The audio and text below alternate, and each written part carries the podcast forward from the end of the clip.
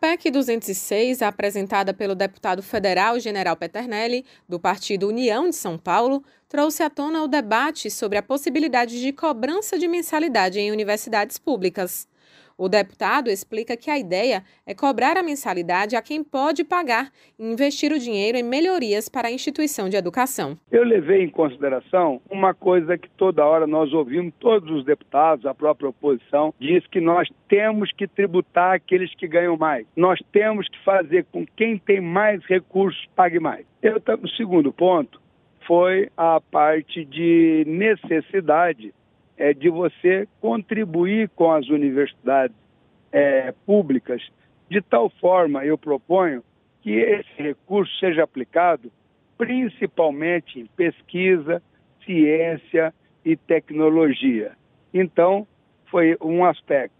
Também é, dessa necessidade de atender, porque quem estiver pagando né, é, tem o benefício e quem não estiver pagando também tem o, o benefício. É, eu tinha uma pergunta que eu sempre fazia para as pessoas. Você acha justo o pobre que paga mais imposto, que é essa turma que pega o ônibus, que compra as coisas, a grande massa, vamos dizer assim, financiar o curso de medicina de uma família abastada? Segundo Paternelli, existiria uma comissão para avaliar se o aluno teria que pagar ou não a mensalidade. Essa comissão de dois alunos, três, né, três professores, três assistentes sociais, fazem uma análise, vão até a residência da pessoa, ver se o dinheiro que ele recebe é só para ele, se ele mantém família, se ele não mantém, se tem pessoa deficiente, e toma uma decisão de conceder uma bolsa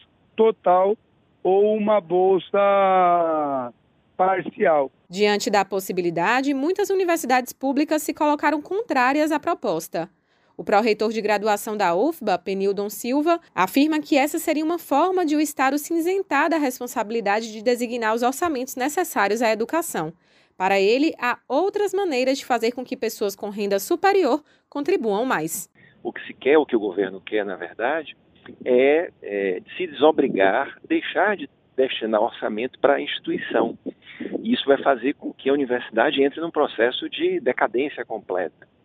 Em terceiro lugar, se nós queremos que os mais ricos paguem, eles deveriam pagar mais, deveriam pagar mais no imposto de renda. Interessante que aqueles que propõem a cobrança de mensalidade nas universidades são aqueles mesmos que votam contra a cobrança de imposto de renda progressivo para as rendas mais altas, que votam contra a proposta de imposto sobre heranças, sobre grandes fortunas, são os mesmos que cobram contra a cobrança, é, o imposto sobre é, lucros e dividendos das empresas.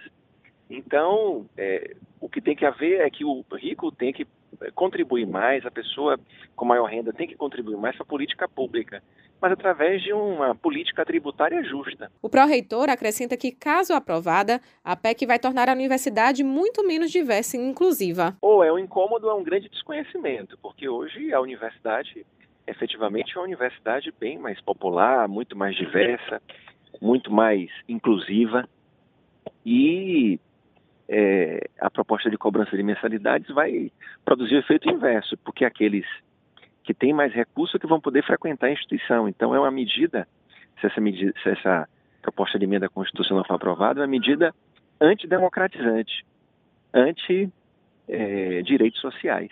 O texto da PEC sugere que o valor máximo da mensalidade seja o equivalente a 50% do preço médio cobrado pelos cursos particulares dentro de uma determinada região. Mas o autor afirma que os reitores teriam autonomia para determinar os valores e critérios usados para cobrar as mensalidades.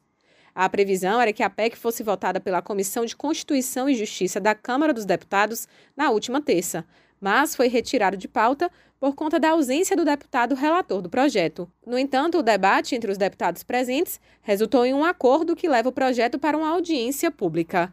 Raíssa Novaes para Educadora FM.